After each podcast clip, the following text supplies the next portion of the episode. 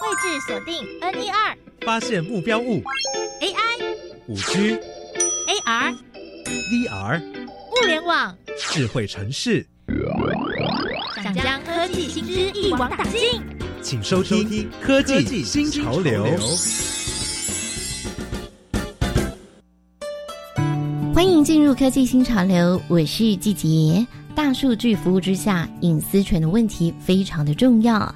你了解有哪些积极的隐私权的保障机制吗？好的，先来听街访，等一下再请台湾大学廖婉君教授告诉我们。科技，Do you know？你觉得大数据服务下会有哪些隐私的问题？我觉得个人资讯会更容易外泄，也可能给予政府更大的权力控管人民。我们看过什么，查过什么，大数据就会推荐更多相关的，有一种以此建构个人雏形的感觉。会有个人资讯被泄露、信用卡卡号被盗用等问题。因为大数据需要收集很多数据，像是我们平常上网搜寻的东西，就会在无形之中被记录。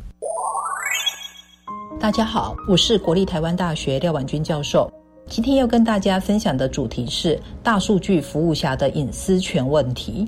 隐私权是现在世界各国非常重视的一个议题。为此，欧盟还制定了所谓的 GDPR 来保障我们个人数据的隐私。我相信大家都曾经有过这样子的经验，就是你在使用网络上的一些服务系统或是平台的时候，会跳出一页你不曾仔细看过的条款，让你勾选“我同意”。这个就是应用 GDPR 业者所采取的措施，因为只要用户自己同意，业者就可以使用你的个人行为，或是收集你的数据，或是你的个资等来进行各种的用途。那平台业者对于他的用户的使用者行为模式是非常有兴趣知道的，但是这些平台业者不一定自己会去做数据分析。比较常见的反而是，他将收集到的客户的资料外包给第三方的大数据分析公司来做处理。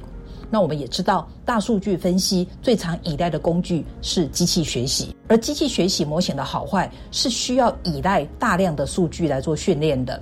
那目前常见的机器学习的模型都是运作在所谓的明码的数据上面，也就是说，你的数据是没有经过加密的。那这里无形中就暴露出来了一个严重的隐私权外露的问题，因为虽然我同意我的平台业者可以收集我的数据来做某一些特定的用途，但是我却没有同意这些第三方的大数据分析公司可以在我没有同意的情形之下，你来使用我的个人的数据。那国外也常见有这样子的纠纷产生出来。所以，一个比较好的大数据服务下的隐私权保障机制是要有分层的存取及控制使用的机制。也就是说，对于不同的身份、不同的角色，对于数据的存取权限，其实是要有所规范的。那目前在于大数据服务下的隐私权保障机制，在机器学习方面比较常见的有两种比较积极的做法。一个是说，有没有可能我的机器学习的模型是透过加密过的数据来做训练的？也就是说，虽然我不知道我拿到的数据它的内容是什么，但是我还是可以学出我想学的，或是我想知道的行为模式出来。那这个一听就很难。不过现在的确也有这样子的机制来做隐私权保护。那另外一种呢，是我不将数据提供给你，而是我数据还是保留在本地端。那我经过我的数据的简单的训练之后，所学习到的简单的机器学习模型，提供给云端去做整合，所以云端就会收集到各种的机器学习模型来做整合，借此。来学习出使用者的行为模式，那这就是所谓的联邦式学习。所以，不管是刚才讲过的，透过加密过的数据来做机器学习，或是透过联邦式学习，都是我们目前比较常见的、比较积极的隐私权的保障机制。